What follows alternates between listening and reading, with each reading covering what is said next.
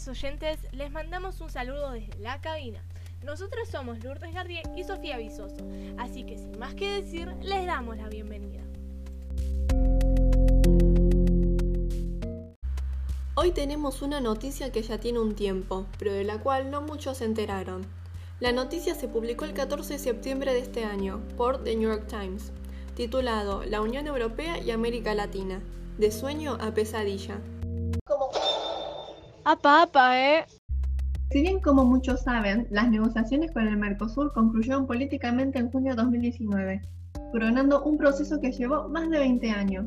Pero ahora parece que la frustración del acuerdo con el Mercosur por cuestiones ambientales implicaría una derrota política para la Unión Europea, una vía para destrabar. La cuestión consistiría en que Dombrovskis retome el argumento presentado por Hogan antes de su renuncia. Sin el acuerdo, la Unión Europea tendrá menos influencia para reclamarle a Brasil las correcciones de sus políticas ambientales. Así que, en fin, no sé en qué va a terminar este tratado. Y sé que muchos deben estar pensando en este momento, ¿qué es un bloque económico? ¿De qué me están hablando? Bueno, un bloque económico o bloque comercial es una formación de integración económica entre grupos de países que normalmente comparten una zona geográfica en común. También pueden no compartirla, ¿no? Sí, exacto. Algunos ejemplos de bloques económicos son la Unión Europea, el Mercosur, la NAFTA, el G20 y el G7, que luego vamos a hablar sobre algunos de ellos. Ahora pasemos a los objetivos.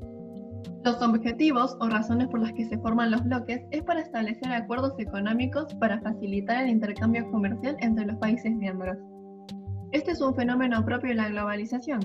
Gracias a este tipo de bloques es posible eliminar las barreras económicas que existen entre los países, permitiendo el crecimiento del comercio y una mayor circulación de mano de obra y capital. Continuamos hablando sobre los objetivos que tienen los bloques económicos.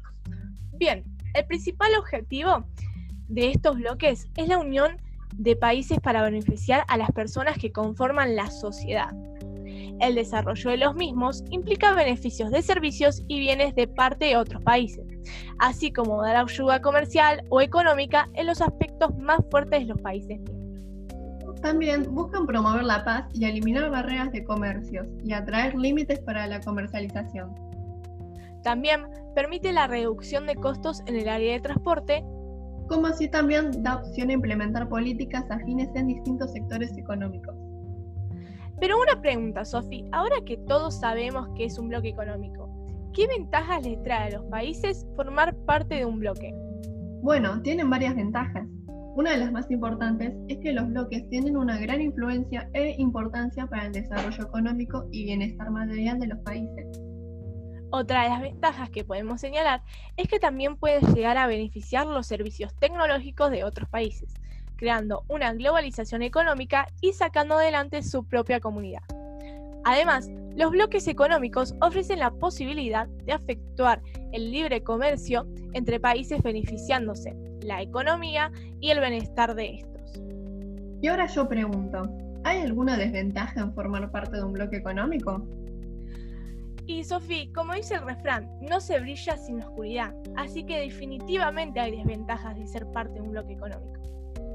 Una de estas es la pérdida de beneficios. Cuando un país ingresa a un bloque económico, recibe beneficios de los países miembros. Sin embargo, se pierden las ventajas de que eventualmente pueden presentar la relación con otros países que se encuentran fuera de este. Otra desventaja es la interdependencia económica. Los bloques económicos se presentan como una oportunidad para la especialización de la producción de cada país. Lo que se promueve es la idea de que cada país genere productos diferentes y complementarios para la economía común. Sin embargo, esta especialización genera interdependencia económica con los países miembros. También lo que a veces pasa con los bloques económicos es que aparecen los problemas de integración, que es otro problema grave que surge como consecuencia de los desplazamientos de personas. Se supone que un bloque económico funciona como un territorio único, donde las personas pueden circular libremente, libremente. Sin embargo, a veces existen grandes restricciones. Claro, como por ejemplo en el caso del NAFTA, el bloque conformado por Estados Unidos, Canadá y México. Los trabajadores mexicanos que emigran a Estados Unidos son perseguidos y deportados por leyes severas que los condenan como criminales. No obstante, la economía los requiere, ya que constituyen una mano de obra más barata y su contratación es muy conveniente para las empresas. Bueno, volviendo al tema de los distintos bloques económicos, vamos a hablar de dos bloques importantes y muy conocidos por el mundo. Empecemos por el Mercosur. Este es el bloque más importante de América Latina. Fue fundado en 1991 por Argentina, Brasil, Paraguay y Uruguay. Y luego ingresó Venezuela. Chile, Bolivia, Colombia, Ecuador y Perú son asociados de este.